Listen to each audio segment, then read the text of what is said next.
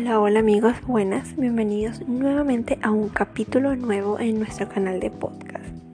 En el capítulo anterior estuvimos conversando sobre las emociones y de qué manera éste influye en nuestra salud y en nuestro cuerpo. Como ya sabemos, las emociones no actúan con un mecanismo único directamente, sino que ellas actúan por medio de una influencia influencias que causan todas esas acciones de acuerdo a la situación, el lugar u objeto donde nos encontremos. En esta oportunidad le vamos a hablar acerca de tres tipos de emociones. Mm, sí, son tres tipos de emociones. La verdad es que se escucha un poquito extenso, ¿verdad? Pero no, no lo es. Ahora bien, las emociones se dividen en emociones primarias, secundarias y positivas. ¿Qué son las emociones primarias? Estas son emociones innatas, las cuales eh, responden a lo que son los estímulos. Las emociones secundarias son aquellas que se generan luego de la primera emoción. Y por último, y no menos importante, tenemos a las emociones positivas y negativas. Este tipo de emociones son las que logran afectar la conducta de la persona. Estas son las que generan acciones como alegría o tristeza, causando sentimientos perjudiciales para la salud o todo lo contrario. Es por eso que debemos tomar en cuenta ciertos aspectos importantes.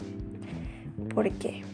Porque si no logramos mantener un estado de vida saludable, un estado de emoción tranquilo y nos centramos en pensamientos negativos, energías negativas, esto nos puede traer consecuencias. Por eso te vamos a mencionar ciertos aspectos que son muy importantes. El llevar un estilo de vida con pensamientos negativos genera una mala salud.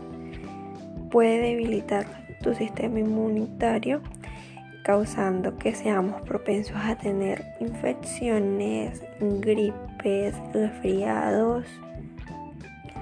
Y peor aún, es posible que sientas ganas de no querer realizar actividades tan simples como lo puede hacer trotar, hacer un ejercicio, practicar algún deporte en específico.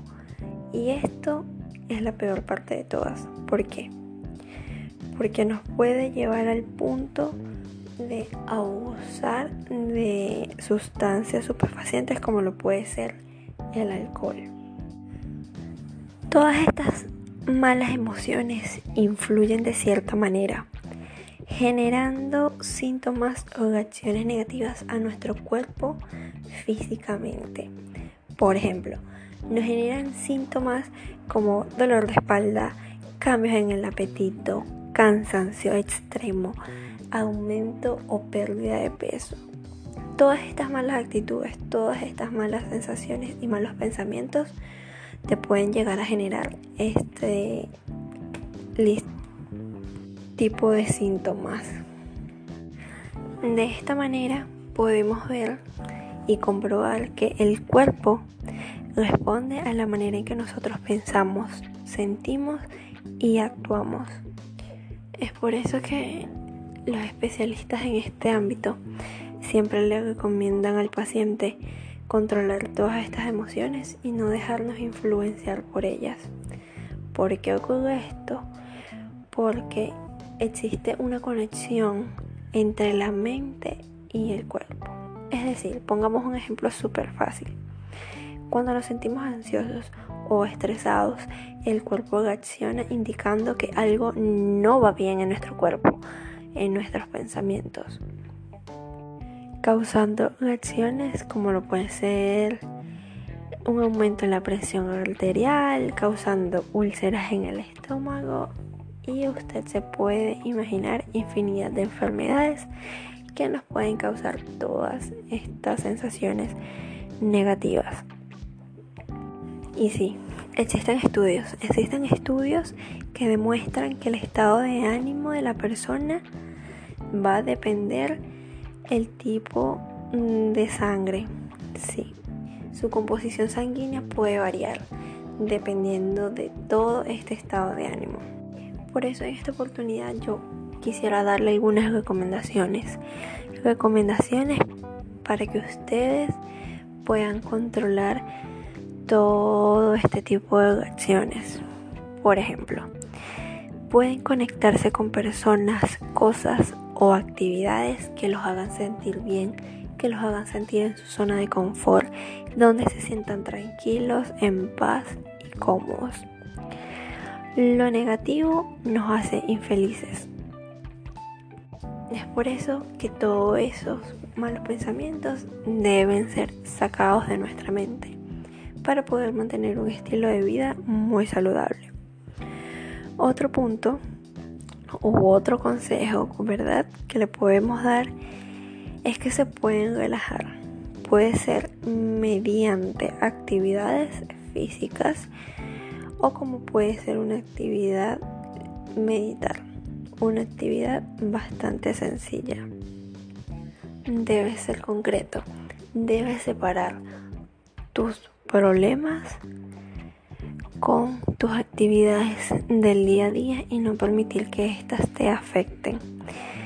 Y si consideras que ya es algo que tú no puedes controlar, ninguna de estas emociones, pues siempre es recomendable que la persona acuda a un psicólogo o a un psiquiatra, dependiendo de la gravedad que sea su, su estado de ánimo o su estado de salud. Espero que toda esta información recolectada, ¿verdad? Sea de bastante ayuda si en algún momento sientes que necesitas escuchar palabras que te aconsejen. Espero que al escuchar este podcast te pueda ayudar bastante con alguna tarea o alguna información. Por acá me despido Espero que este nuevo capítulo sea de su agrado. Sin nada más que decir, me despido y muchísimas gracias. Y nos vemos en la próxima con muchísima más información en un nuevo capítulo